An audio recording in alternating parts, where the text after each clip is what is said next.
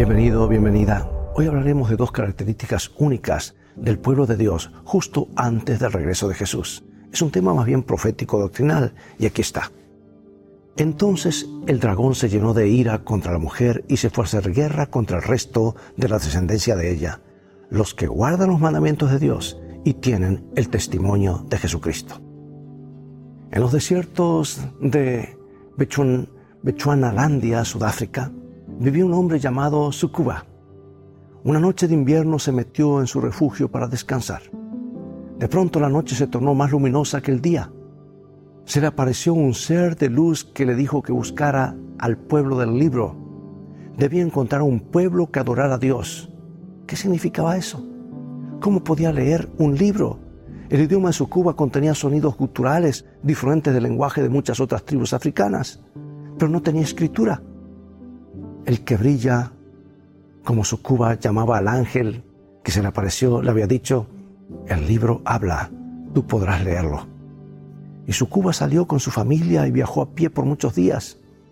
Una noche el que brilla se le apareció nuevamente y le dijo a Sucuba que debía encontrar a la iglesia que guarda el sábado y al pastor Molle. El pastor Molle tendría el libro y también cuatro libros marrones que son en realidad nueve. Al día siguiente Sucuba oró para que Dios le diera una señal que lo guiara. Una nube apareció en el cielo. En ese lugar totalmente límpido, una nube parecía algo extraño. Y durante siete días Sucuba lo siguió. Desapareció sobre una aldea. Allí Sucuba encontró al pastor Molle.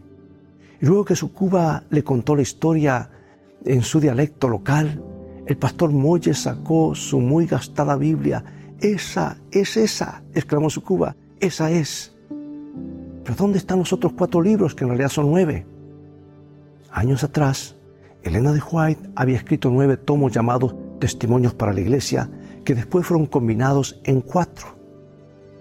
Su Cuba había encontrado al pueblo del libro, un pueblo que guardaba el sábado, un pueblo bendecido con el don profético el Apocalipsis identifica al pueblo remanente como un pueblo que guarda los mandamientos de Dios y tiene el don de profecía. El diablo odia a la iglesia de Dios.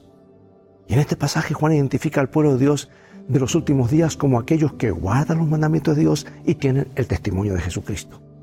Testimonio implica testificar. La iglesia de Dios ha de ser un testigo de Jesús.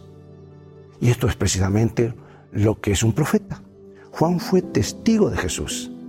Es por eso que el ángel declaró el testimonio de Jesús es el espíritu de profecía. Basado en Apocalipsis 12 y 17, al final del tiempo, Dios levantaría un movimiento centrado en Cristo que guardaría los mandamientos y sería guiado por el espíritu de profecía. Y como adventista del séptimo día, humildemente creemos que somos el cumplimiento divino de la profecía del Apocalipsis.